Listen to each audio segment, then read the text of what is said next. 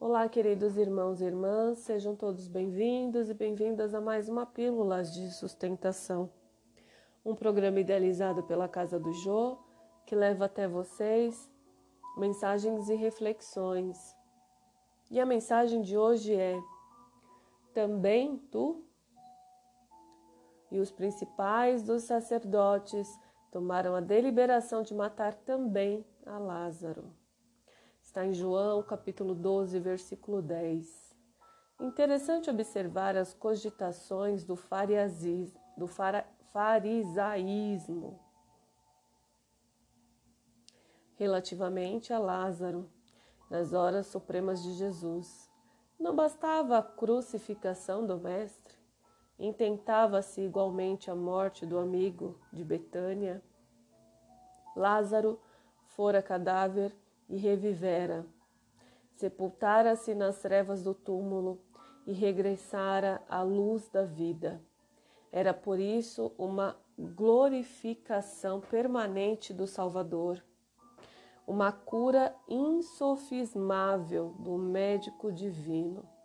Constituiria em Jerusalém a carta viva do poder do Cristo, destoava dos conterrâneos tornara-se diferente.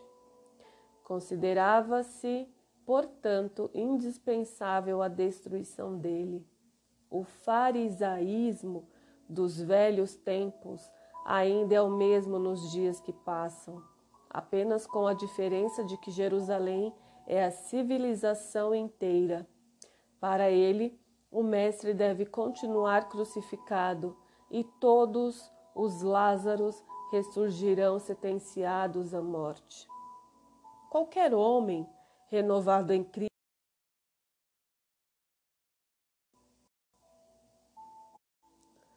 Qualquer homem renovado em Cristo incomoda-o. Há participantes do Evangelho que se sentem verdadeiramente ressuscitados, trazidos à claridade da fé após atravessarem o sepulcro do ódio, do crime e da indiferença.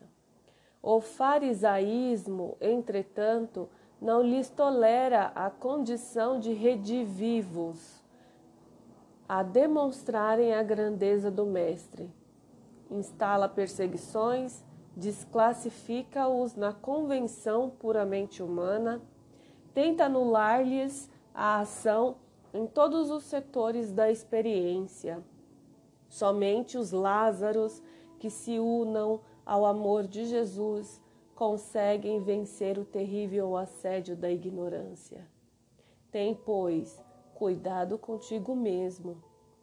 Se te sentes trazido da sombra para a luz, do mal para o bem, ao sublime influxo do Senhor, recorda que o farisaísmo visível e invisível, obedecendo, obedecendo a impulsos de ordem inferior, ainda está trabalhando contra o valor de tua fé e contra a força do, de teu ideal.